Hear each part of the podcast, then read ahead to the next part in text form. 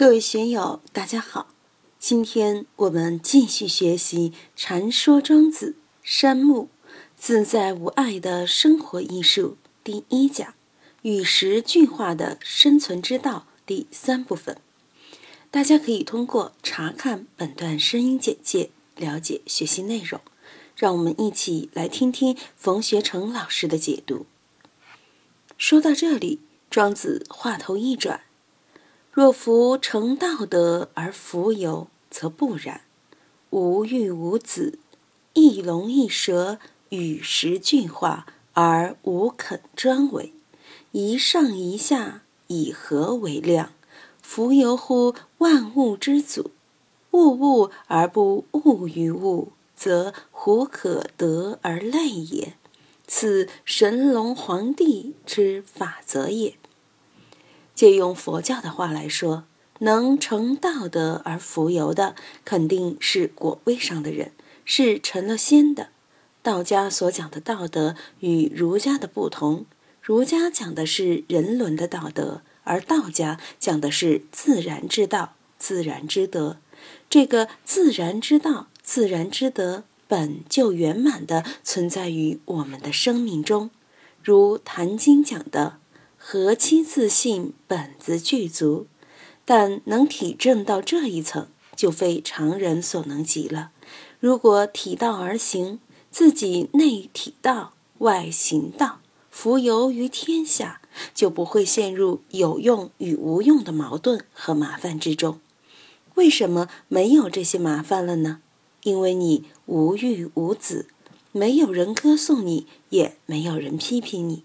体道而行的人是和光同尘的，如后面我们要讲到的隐形隐身那样，周边的人甚至不知道你的存在。何来其子？又何来其欲呢？一龙一蛇与时俱化，成了龙，你无论是现龙在田，还是飞龙在天，都可以力见大人。成龙，你就潜龙勿用。用孟夫子的话来说，就是穷则独善其身，达则兼济天下。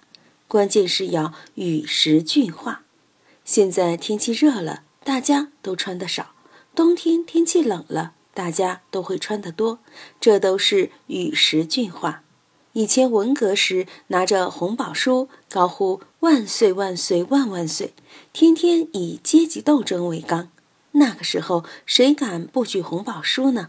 现在改革开放了，搞市场经济了，你还天天举着红宝书，人家就会说你是神经病。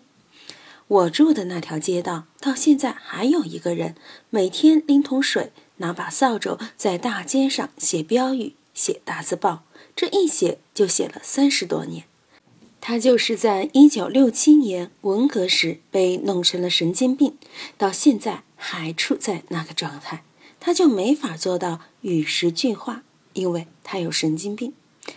这几年来，我反复讲到这个“化”字，自然的造化，道道的运化，社会的变化，这个“化”实际上是一种质变，这个变要怎么变呢？要跟着时走。我们书院有盆榕树桩头，很美。以前三年见不到太阳，长得不太好。现在搬到新书院来，见到太阳，开始发嫩芽了。但是嫩芽长起来后，很快就枯萎了。后来才发现树上有虫，这种虫太厉害了，爬到树叶上就变成树叶的颜色，跑到树干上又变成树干的颜色。简直是超级变色龙，就算你看见了，也认不出它是虫。发现了以后，我们每天都给树捉虫，捉了很多天后，总算把这虫给控制住了。虽然还没有消灭干净，不过榕树的叶子总算真正长出来了。不然，刚冒出米粒大小的嫩芽就被虫给吃了。这种虫也是与时俱化呀。我们怎样才能做到与时俱化呢？我们都知道，大雁春天向北飞，秋天向南飞，它也是与时俱化、与时俱进的。我们现在的社会环境越来越新，也越来越丰富复杂，我们又怎么料理自己的事情呢？与时俱化是一种功夫，一种修为。对于这种功夫，我们首先要知道有，其次要去练习。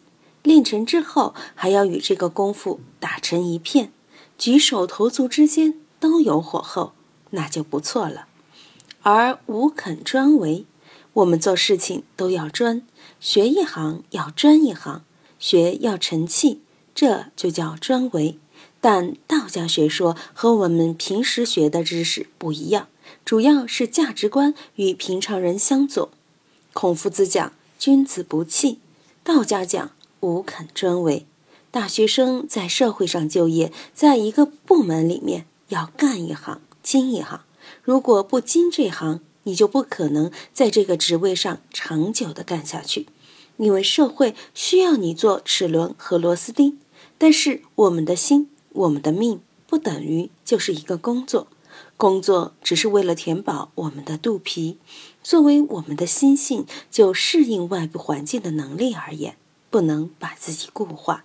如果固化了，就会像钉在墙上的钉子，动弹不得。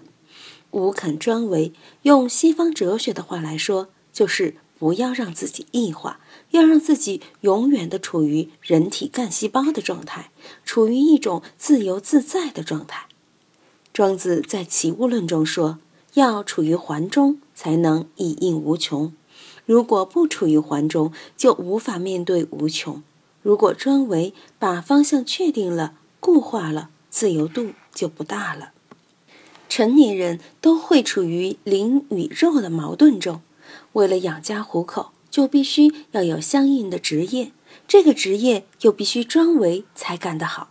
但人的心灵又渴望自由，不想被这五斗米套牢了，总想天南海北的周游一番。